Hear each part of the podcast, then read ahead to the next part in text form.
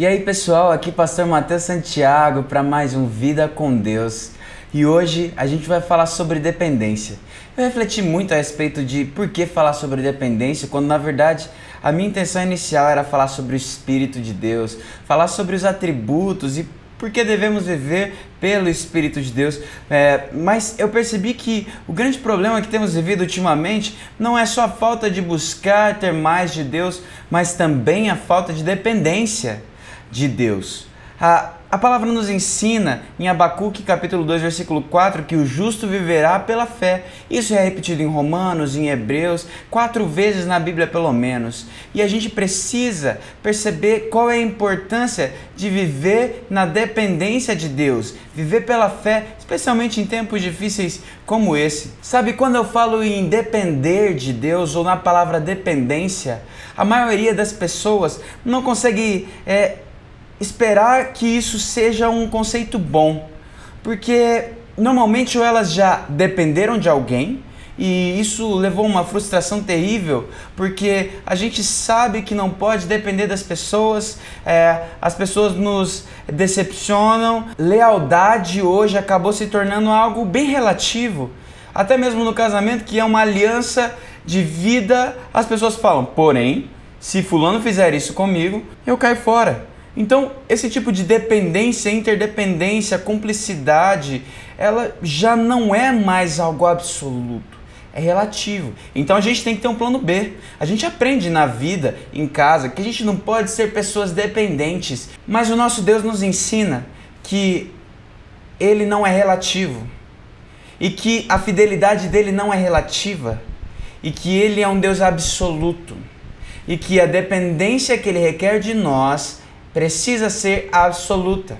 Quando a gente fala em dependência ou esse o justo viverá pela fé, todo mundo pensa que o pastor viverá pela fé, o missionário, o sacerdote deve viver pela fé, mas eu não necessariamente preciso viver pela fé, eu preciso ter fé, mas não viver pela fé, porque isso pode ser perigoso. Porque alguém que depende de Deus pode ser alguém que é simplesmente preguiçoso e não quer trabalhar ou essa pessoa ela é uma pessoa que não é descuidada, ela não sabe fazer planos. E eu concordo que a gente não pode ser descuidado e buscamos não ser pesados a ninguém. Porém, o Senhor ele ama a dependência dos seus servos. O nosso desejo de independência completa, o nosso desejo de não depender nem de Deus, ele mais do que um desejo bom, um sentimento bom de transformação e de progressão, ele muitas vezes reflete um orgulho. Não queremos depender do perdão de Deus, por isso não queremos ser errados. Não queremos depender do favor de Deus, queremos que Ele só nos dê o suficiente para que a gente possa conquistar mais e não nos faltar nada, para que tudo possa sair certo. Mas a gente descobriu neste ano que não é assim que a vida funciona. Por mais às vezes que você faça as coisas certas, as coisas podem dar erradas. E ninguém é perfeito. Todos temos limitações.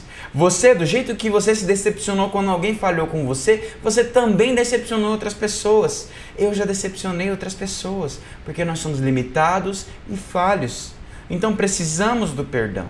Precisamos da ajuda de Deus. E o livro de Provérbios, capítulo 16, versículo 18 diz: A soberba precede a ruína, e a altivez de espírito precede a queda. Quando nós construímos os nossos muros de arrogância e orgulho, a gente vai chegar num ponto em que vai perceber que é, é o fim da linha, porque precisávamos de Deus ou de outras pessoas. Esse programa, para existir, essas devocionais, elas precisam de outras pessoas porque o Senhor o quis assim.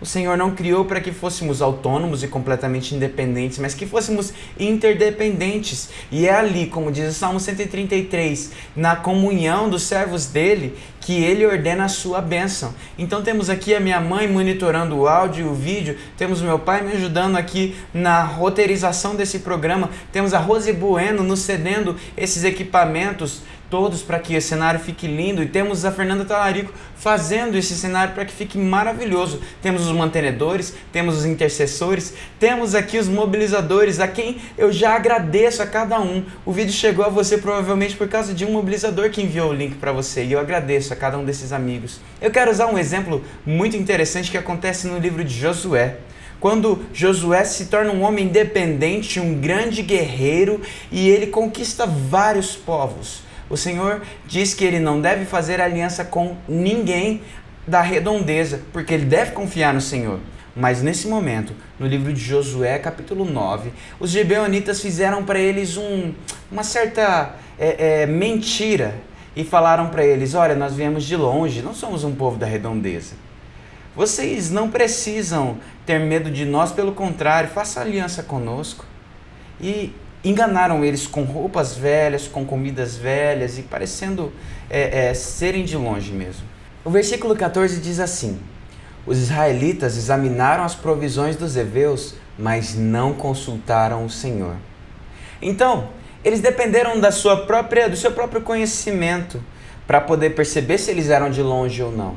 Mas se eles tivessem consultado o Senhor, eles não passariam a perceber três dias depois que os gibeonitas eram um povo vizinho. Para a tristeza deles, os gibeonitas nunca mais sairiam do meio deles e levariam povos pagãos, levariam costumes pagãos, levariam outros deuses e se misturariam com eles de maneira a atrapalhar o propósito que Deus tinha para a vida deles.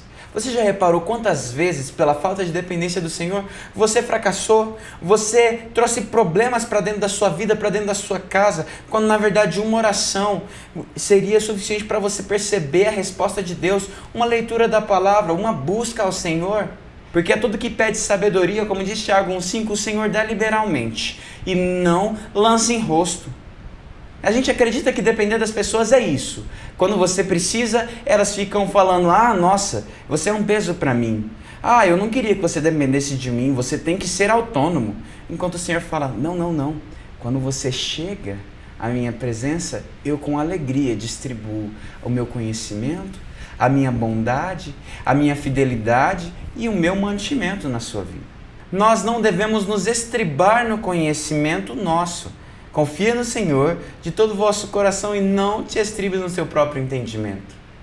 Mas naquele tempo o povo se estribou no próprio entendimento e o Senhor disse: agora eles nunca mais vão sair de perto de vocês e vocês vão ter que honrar a aliança que fizeram com eles. Todo o que nele confia jamais será envergonhado, diz Romanos 10, 11. O Senhor deseja que nós confiemos nele porque ele trabalha por aqueles que nele esperam. Salmo 64:4, ou perdão, Isaías 64:4, o que eu amo sempre dizer aqui. Jesus respondeu quando as pessoas perguntaram qual seria a obra para ser salvo e ele diz em João 6:29, a obra de Deus é esta: crer naquele que ele enviou. O Senhor quer que creiamos nele. E Romanos 4:3 diz que Abraão creu em Deus e isso lhe foi imputado como justiça. Por isso a gente não deve fazer nada e simplesmente esperar que o Senhor faça tudo. Não. A palavra nos ensina no Salmo 40, versículo 1 que esperei confiantemente no Senhor e ele se inclinou para mim. O próprio livro de Tiago, no capítulo 2, versículo 18, nos ensina que nós devemos mostrar a nossa fé e a nossa dependência ao Senhor, não sem obras, mas pelas obras. Isso é dependência. É acreditar e saber que o plano dele é melhor do que o nosso próprio plano. Lembre-se que o Senhor é aquele em quem habita toda boa dádiva e todo dom perfeito, como diz Tiago 1,17. O Senhor não tem sombra de variação. O Senhor Jesus Cristo é o mesmo ontem, hoje e eternamente. É nesse Deus que eu convido você a confiar. É nesse Deus que eu convido você a depender. Um Deus que se agrada na sua dependência. Faça uma aliança com Deus. Vamos deixar de lado o nosso ateísmo prático, o nosso antropocentrismo, que a gente aprendeu a tentar não depender de ninguém e sermos o centro das nossas dependências. Dependa do Senhor, confie nele, entregue o seu caminho ao Senhor. Pare de agir como se ele não existisse no dia a dia. Em cada passo, em cada decisão, em cada busca, em cada necessidade, em cada dor, em cada presente. Busque ao Senhor e a presença dele. E você vai ver a diferença entre ímpios e justos. E você vai entender porque todo que nele confia jamais será envergonhado. Você vai entender o que é viver pela fé. Que o Senhor te abençoe Que o Senhor mantenha a sua fé firmada nele, na rocha que não muda, que não se abala. Até semana que vem.